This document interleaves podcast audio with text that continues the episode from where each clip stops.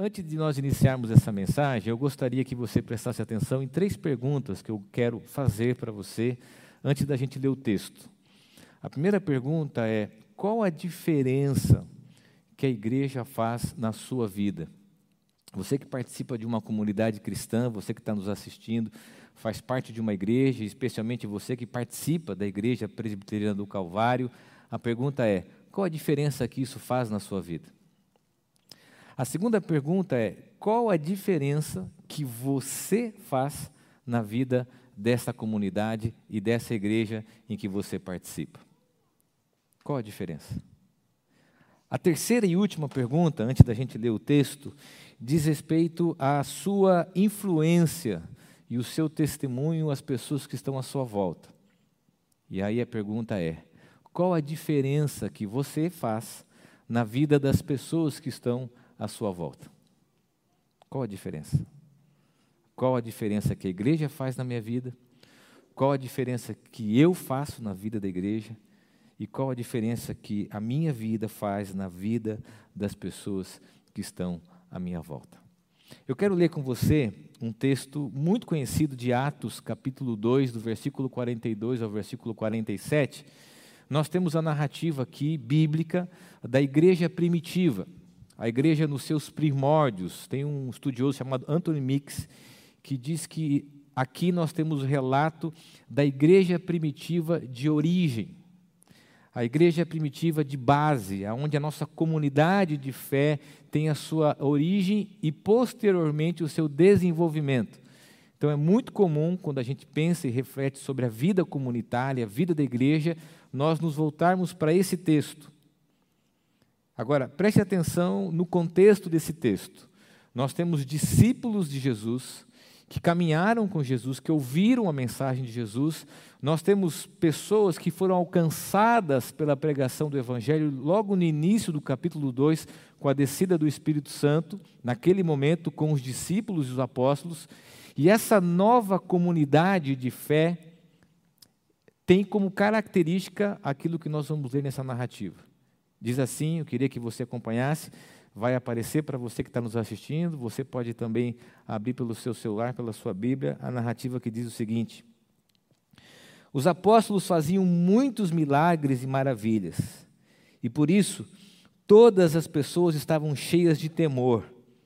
Todos os que criam estavam juntos e unidos e repartiam uns com os outros o que tinham vendiam as suas propriedades e outras coisas e dividiam o dinheiro com todos, de acordo com a necessidade de cada um. Todos os dias, unidos, se reuniam no pátio do templo e nas casas partiam pão e participavam das refeições com alegria e humildade. Louvavam a Deus por tudo e eram estimados por todos. E cada dia o Senhor acrescentava ao grupo as pessoas que iam sendo salvas. Basicamente, no livro de Atos, nós temos o início da comunidade cristã através dos relatos que nós temos do ministério apostólico. O que, que a gente tem dentro desse contexto? Uma comunidade que eu gosto de chamar de disruptiva. O que, que é disruptivo? Uma coisa nova que muda o cenário. Ah, até aquele momento, toda a expressão religiosa se dava apenas num ambiente, o templo. E aquela comunidade estava aprendendo, de alguma forma, a viver a sua fé, a sua crença, não mais baseada no templo, mas uma crença que extrapolava o conceito religioso e invadia o quê? A sua prática cotidiana, o seu dia a dia. Aliás, se a gente prestar atenção na narrativa dos evangelhos, nós vamos ver que Jesus constantemente critica os religiosos e os diversos grupos daquela época por essa incoerência de ter um discurso, mas não ter a prática, de saber das coisas a respeito de Deus, mas de alguma maneira disso não invadir a vida prática do dia a dia. E a sua comunidade de fé primitiva, a sua comunidade de discípulos, as suas testemunhas, consequentemente vivem essa fé de uma forma diferente, conectando a crença à vida conectando aquilo que eles experimentaram ao seu dia a dia. E nesse texto a gente vê de forma clara pessoas partilhando a sua própria vida. E há um movimento interessante nesse texto aqui, porque o evangelho, ele invade a vida das pessoas dentro dos seus relacionamentos e especialmente dentro da sua casa. Agora, qual que é a conexão com o tema? Nós estamos propondo a reflexão, a arte de multiplicar. Multiplicação. Ah, quando a gente ouve essa palavra, ah, a gente, de alguma maneira, pensa em alguma coisa estratégica. A gente pensa em alguma dica. O Caio vai falar de como eu devo fazer, ou como a igreja deve fazer para se multiplicar. Há uma compreensão estética, exponencial da multiplicação. Só que, biblicamente, ah, e dentro dessa perspectiva do texto, o desenvolvimento orgânico tem mais a ver com a multiplicação do que um desenvolvimento estratégico. E aqui eu quero explicar para você qual é o grande problema disso. Nós vivemos numa sociedade visual, de resultados. Então, quando a gente fala em multiplicação, as pessoas querem dicas práticas, as pessoas querem coisas que deem a ela a possibilidade do quê? De se desenvolverem, de serem reconhecidas, de alcançarem esse estágio de multiplicação. No caso do ambiente da igreja, é muito comum, e eu tenho vivido isso nesses últimos anos, pessoas, pastores e líderes que buscam métodos, estratégias de crescimento, de multiplicação, como se algo, alguma palavra, algum jeito específico, algum tipo de música, algum tipo de estética da comunidade, isso vai o quê? Fazer a igreja se multiplicar. Mas, biblicamente, existe um movimento de multiplicação. E esse movimento de multiplicação que nós temos na igreja primitiva não é um movimento estético, não é um movimento estratégico, mas é um movimento orgânico que tem o seu movimento. Mas qual é o problema diante dessa introdução? O problema é que nós invertemos isso. E aqui eu quero falar um pouquinho a respeito do momento que nós estamos vivendo. Tem um sociólogo chamado Peter Berger, um sociólogo holandês cristão reformado, que ele diz que saudavelmente eu e você devemos ter a nossa vida dividida em três áreas: a nossa vida íntima, a nossa vida privada e a nossa vida pública. Constantemente eu falo sobre isso. E uma das ilustrações interessantes que ele fala a respeito disso é que isso pode ser visualizado através da nossa vida diária. Por exemplo, a nossa vida íntima é o nosso quarto. É quando a gente fecha a porta do quarto, a gente se conhece, nós sabemos quem nós somos, né? quem é casado ali encosta o pé frio no outro, ajeita ali a coberta, conversa, tem aqueles DRs, aquelas conversas do casal. Ah, quem, no meu caso, eu cresci no mesmo quarto com os meus irmãos, então era o lugar das brigas, era dentro do quarto, né? de muita intimidade. Ah, ele disse que o nosso quarto é a nossa vida íntima. Depois nós passamos para a vida privada, que é a nossa sala, a nossa cozinha. Nós até convidamos pessoas para participarem da nossa vida privada. Nós até, é, de alguma maneira, colocamos mais pessoas do nosso círculo familiar nesse ambiente privado. Ok? Claro que com a pandemia isso mudou um pouco.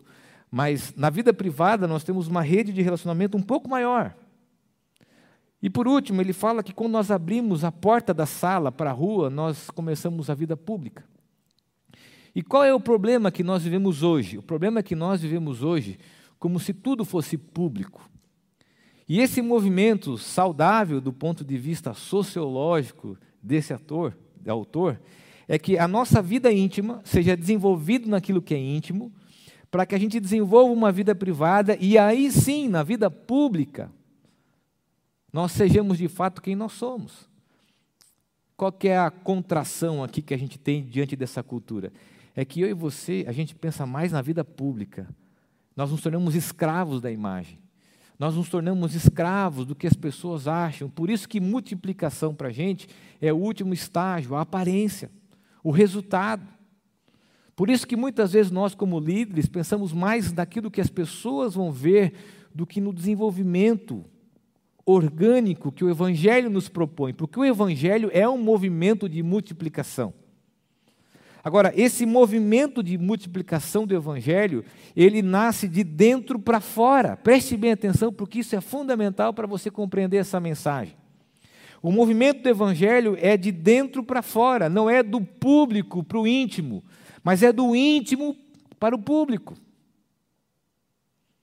E nós vemos nessa sociedade visual e que a gente quer mostrar resultados para as pessoas e nos preocupamos demais com essa imagem que nós nos esquecemos desse movimento. Nós nos esquecemos que nessa estratégia intencional de multiplicação do Evangelho, o movimento que nós temos, a perspectiva bíblica é a ação do Espírito Santo na nossa vida íntima, na nossa vida privada e na nossa vida pública.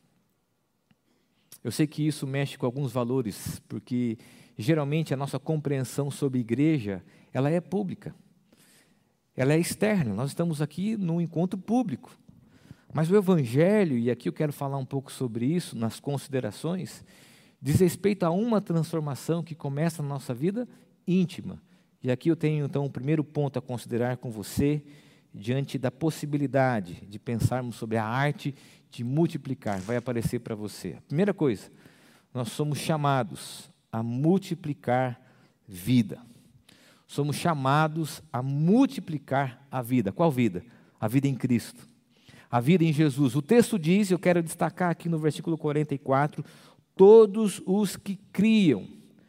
Criam no quê? Acreditavam no quê? No evangelho de Jesus. E nós temos que constantemente reavaliar se nós que estamos nas nossas comunidades conhecemos o que é evangelho e sabemos o que é evangelho, porque eu tenho me assustado que nos últimos anos eu tenho pregado o evangelho para evangélicos que não conhecem o evangelho. E o que é o Evangelho? O Evangelho é o movimento de Deus na direção do ser humano. Nós estamos desconectados de Deus, longe de Deus. E Deus, com o seu amor, com a sua graça, se movimenta na direção através da vida de Cristo. E a vida, o ministério de Jesus de reconciliação, nos reconectando a Deus, é o Evangelho. A minha e a sua natureza estavam separadas de Deus. E o Evangelho nos resgatou, nos encontrou e é nisso que nós cremos. E quando nós cremos nisso, inevitavelmente nós vamos proclamar vida às pessoas. E qual é a dificuldade? A dificuldade aqui é a nossa religiosidade. Porque nós não estamos falando de uma multiplicação de uma nova igreja, de uma igreja que tem um louvor legal, de uma igreja que tem um pastor que fala mais bacana, um pastor que se comunica melhor, que se veste diferente. Nós não estamos falando de uma estética, nós estamos falando de um encontro pessoal que gera o testemunho pessoal na sua vida íntima. É mais do que proclamar e multiplicar uma denominação, uma igreja, mas é proclamar a vida que nós cremos em Jesus. E aqui eu quero falar uma coisa muito pessoal para você. Eu tenho repetido isso como um objetivo da minha vida. Quando eu digo que nós somos chamados a proclamar vida e multiplicar vida, eu penso na minha própria vida, porque o maior desafio do meu ministério não é fazer a igreja crescer, não é ser conhecido ou não é ter um ministério pastoral é, de sucesso reconhecido. O maior desafio da minha vida são os meus filhos, é a minha casa. O maior desafio diz respeito àquilo que eu sou na minha vida íntima. Sabe por quê? Porque é lá que o meu discurso encontra-se com a minha prática.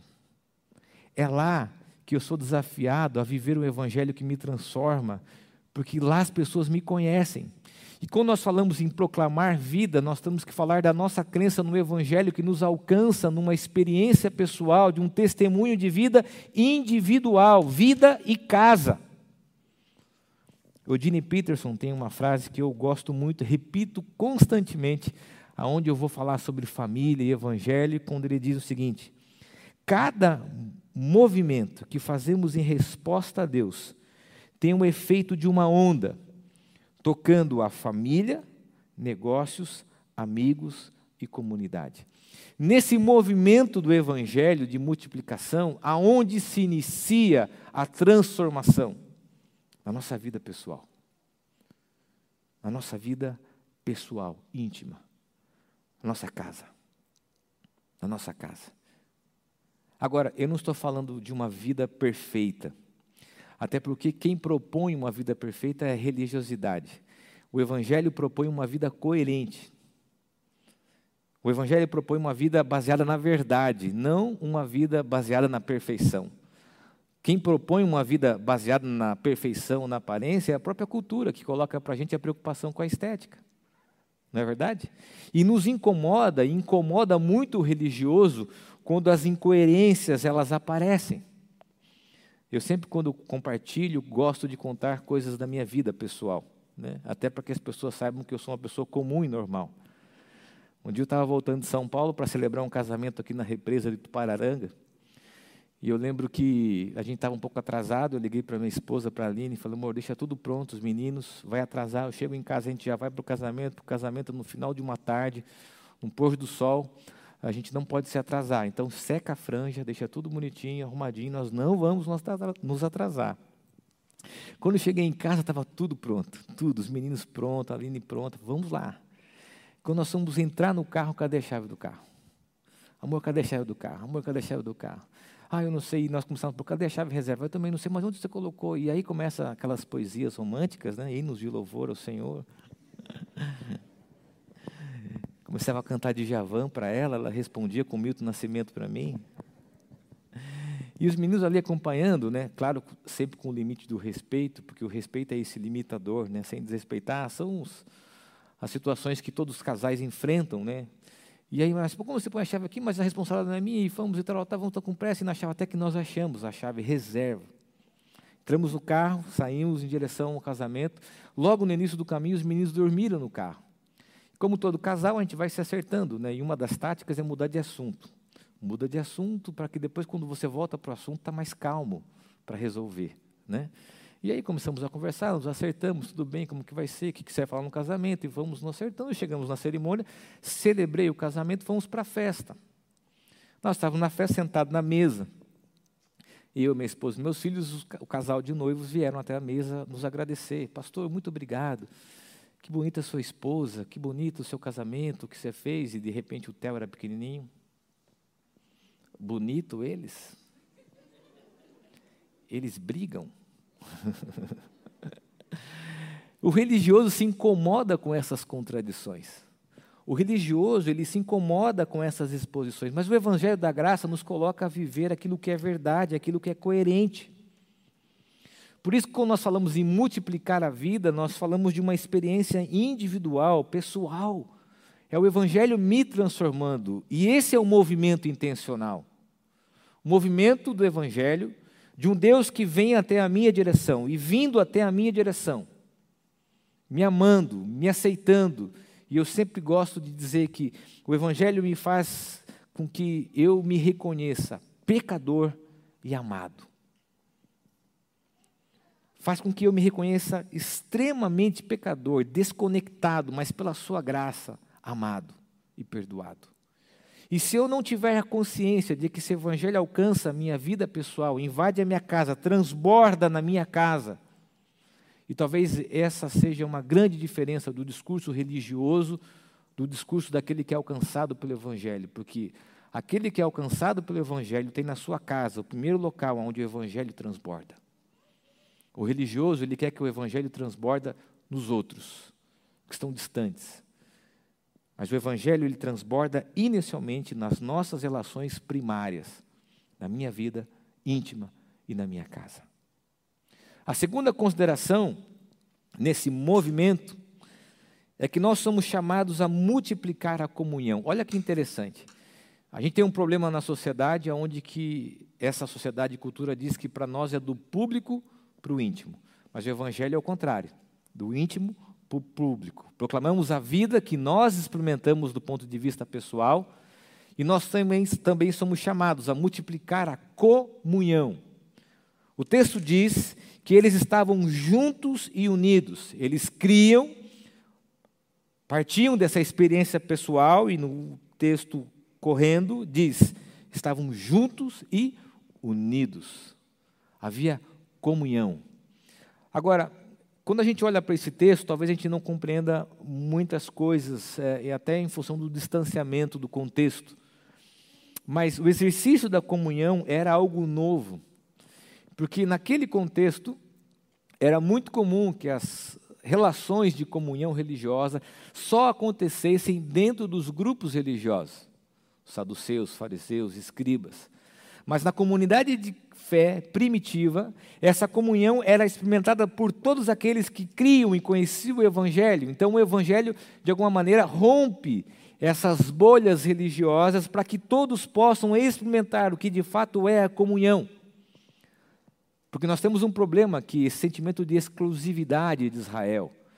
Aliás, quando nós vamos ler o Novo Testamento, por diversas vezes nós vemos essa tensão. Especialmente ali Pedro e Paulo, quando o evangelho deixa de ser só pregado em Jerusalém e passa a ser pregado aos gentios. Mas logo na comunidade de fé de base, da comunidade primitiva, eles já experimentam uma comunhão não só diante de um grupo religioso, mas também de um grupo de pessoas diferentes.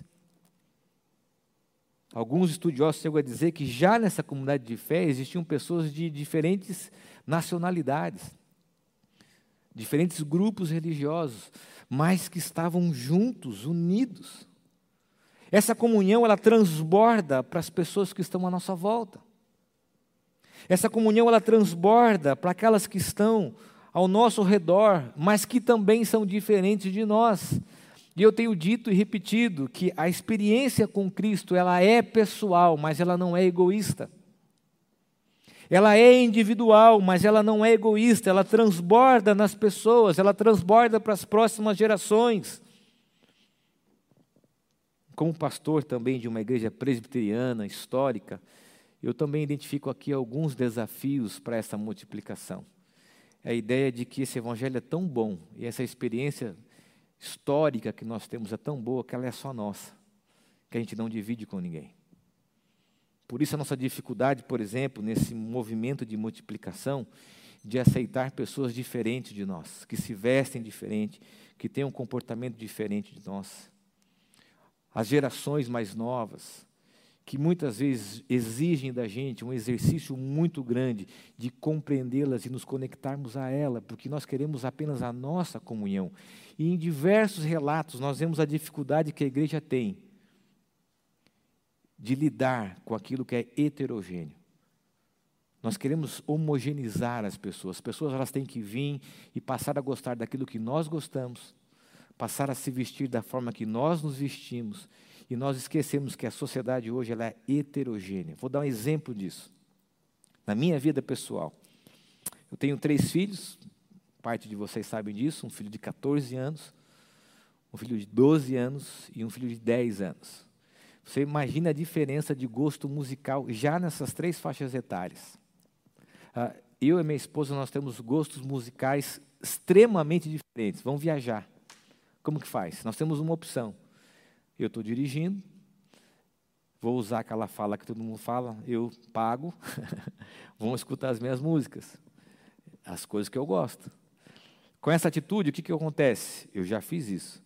Os meus filhos põem fone de ouvido e ouvem as músicas que eles gostam. Minha esposa dorme. De vez em quando ela vai e desliga e fala: essa música é muito chata, deixa eu ouvir a minha. Mas com a minha esposa eu até abro mão. Mas com os meus filhos. E aí minha esposa teve uma ideia nessas viagens, falou assim, ó, nós vamos fazer o seguinte, a cada 15, 20 minutos, cada um vai escutar a sua música. Gente, que desafio. Eu não sei vocês se tem filho adolescente, mas as músicas são muito diferentes. Nosso primeiro sentimento é desfazer, é falar que aquilo é ruim, porque não é aquilo que nós gostamos. Só que se eu fizer isso, inevitavelmente eles vão se desconectar vão colocar um fone de ouvido e nós não vamos nos conectar nesse desenvolvimento de comunhão. Quando nós falamos sobre multiplicação, nós temos que entender que nós somos chamados a ter comunhão com aqueles que são diferentes de nós. E não são só aqueles que estão na sociedade, na cultura, que se vestem diferente, de grupos sociais diferentes, de grupos culturais diferentes. Muitas vezes a dificuldade que nós temos de comunhão estão com as gerações, com as gerações que estão dentro da nossa própria casa e na nossa comunidade. Eugene Peterson diz o seguinte: a comunhão em Cristo e com Cristo se reflete na comunhão que temos uns com os outros. É o que eu chamo de evangelismo relacional. E aqui eu quero dar talvez uma única estratégia diante do contexto que nós estamos vivendo, falando de crescimento de igreja, desenvolvimento de igreja. Nós vemos no momento onde pessoas trazem pessoas.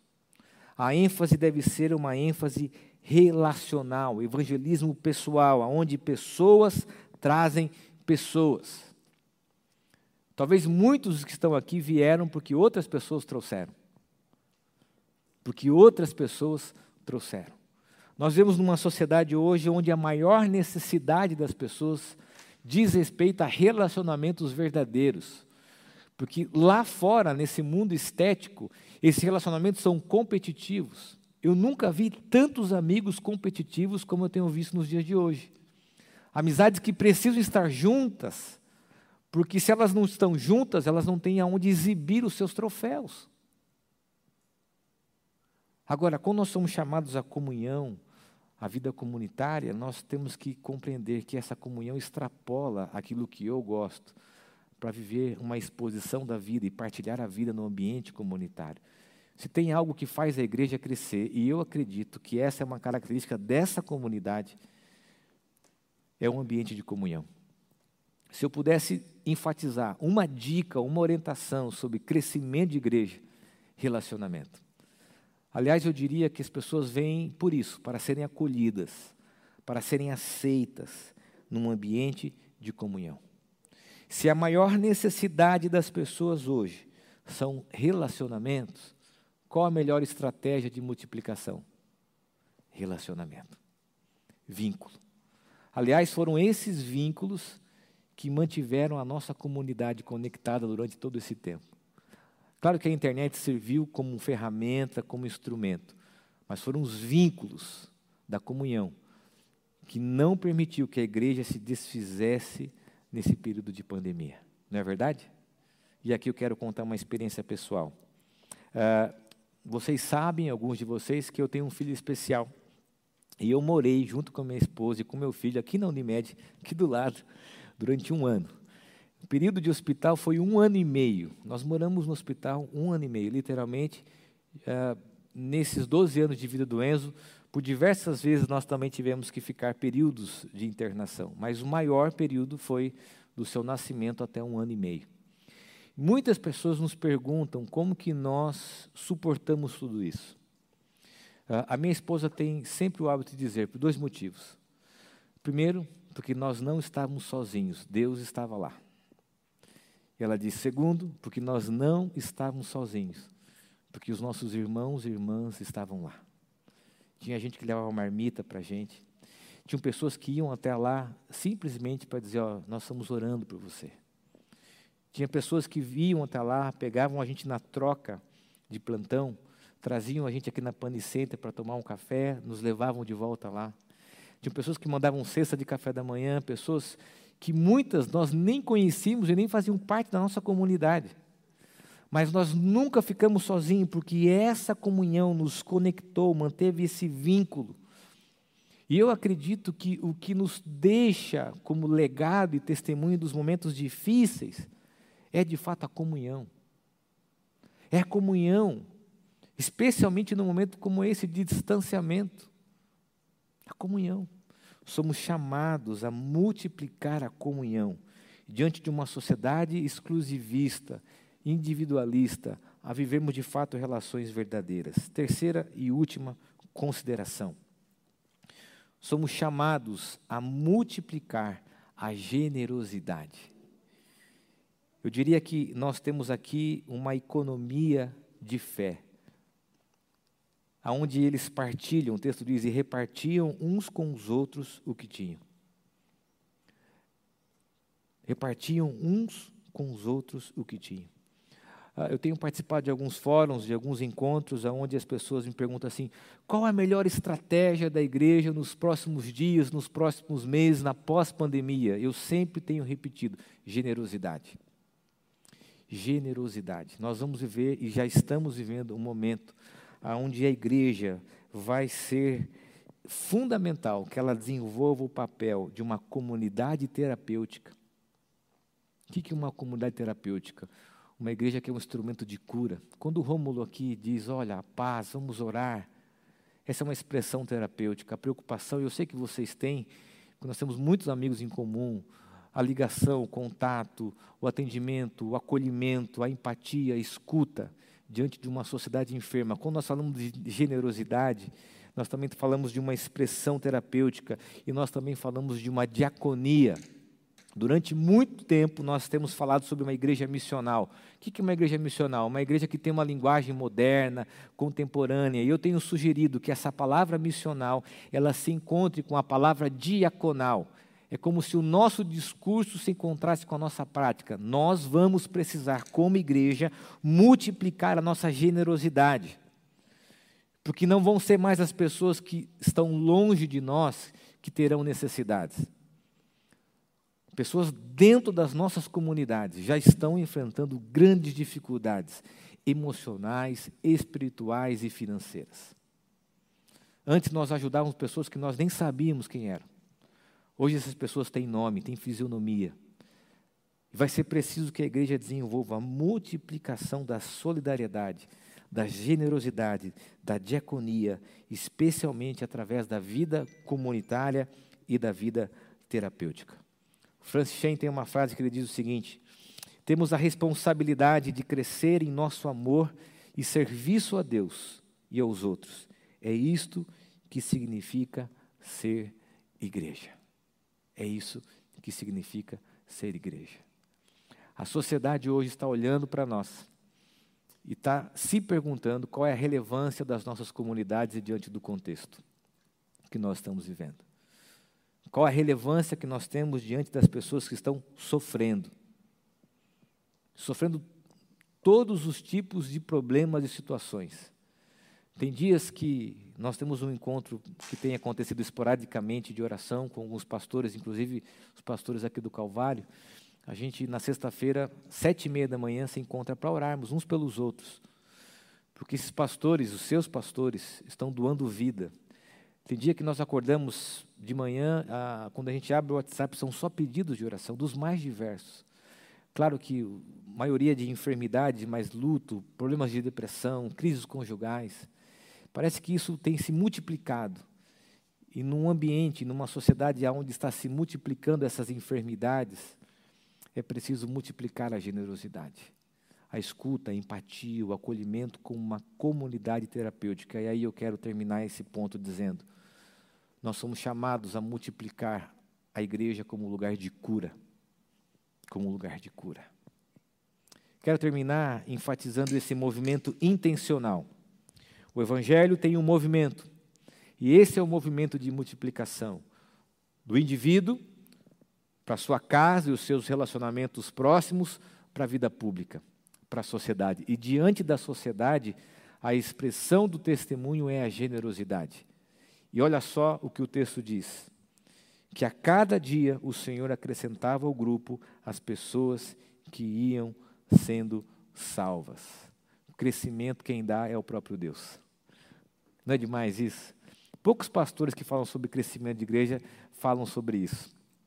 Que na narrativa bíblica, quem dá o crescimento é o próprio Deus quando nós de fato vivenciamos o Evangelho, e esse Evangelho invade a minha vida, a minha história, a minha casa, esse Evangelho transborda para as pessoas que estão próximas de mim, ao ponto de que publicamente nós somos reconhecidos por isso. E olha que interessante, o texto diz que essa comunidade, preste bem atenção aqui, foi reconhecida, o primeiro testemunho da igreja diante da sociedade foi pela generosidade. O texto diz que eles contavam com a simpatia de todo o povo, em função da generosidade. Então preste bem atenção aqui, eu quero terminar essa mensagem com essa ênfase. O Evangelho tem um movimento, é o movimento de Deus na nossa direção, me fazendo reconhecer que eu sou pecador, mas sou amado e fui encontrado.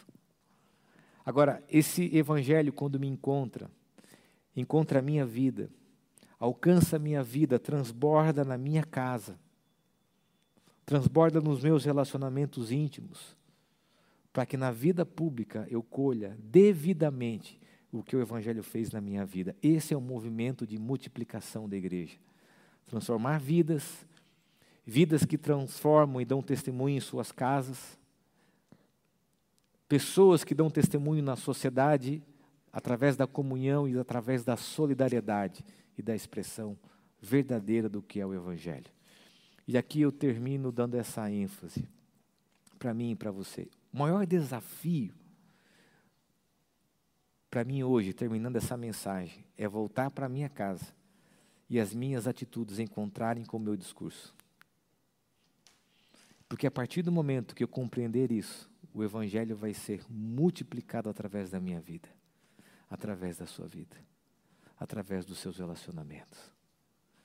Para que eu possa, de fato, de alguma forma, receber isso através da comunhão e a comunidade expressar isso diante da sociedade. Diante da sociedade. Eu tenho repensado muito do que eu penso sobre a igreja nesses últimos dias. Falei para o Rômulo aqui, antes de começar. Tem sido semanas difíceis, abre, fecha. Parece que a gente está vivendo um filme da década de 80, né? Falei isso para a Neia. Um filme da sessão da tarde, né, Fabinho? A gente está vivendo uma coisa que a gente não imaginava viver. O que era para ser um período rápido se tornou permanente. Colocou a gente diante de diversos desafios, mas o Evangelho continua o mesmo. E nós somos desafiados agora a irmos para as nossas casas e vivermos o Evangelho na nossa casa. O que, que nós temos de conexão com a igreja primitiva? A igreja primitiva, logo após esse relato, foi proibida de se reunir na escadaria do templo. Houve a perseguição e só havia um lugar que eles podiam se reunir. Sabe aonde? No Oicós, nas casas. E mesmo assim, o evangelho se desenvolveu. E mesmo assim, o evangelho se expandiu e se multiplicou, porque ele não perdeu o seu movimento da vida, da família para a sociedade. Quero convidar você a fechar os teus olhos. Ah, e a desconstruir essa ideia de que a sua vida precisa ser pública, de que a sua vida precisa ser pensada sempre a partir do que os outros estão vendo, esquecendo do movimento do Evangelho que transforma o seu caráter, a sua personalidade, aquilo que você é. Você foi encontrado. O Evangelho se manifestou através da pessoa de Cristo. E esse Evangelho transborda na minha casa, isso transborda nas pessoas que estão próximas de mim. O que é a igreja? A igreja é o local onde nós nos reunimos, nos encontramos, porque nós cremos, porque nós temos tudo em comum, estamos juntos. E nós repartimos uns com os outros o que nós temos. Mas o movimento começa na nossa vida pessoal. A multiplicação orgânica através do Espírito Santo de Deus se dá dessa forma e dessa maneira, do íntimo para o público. Da minha vida para as pessoas que estão próximas de mim, para a comunidade, da comunidade para a sociedade.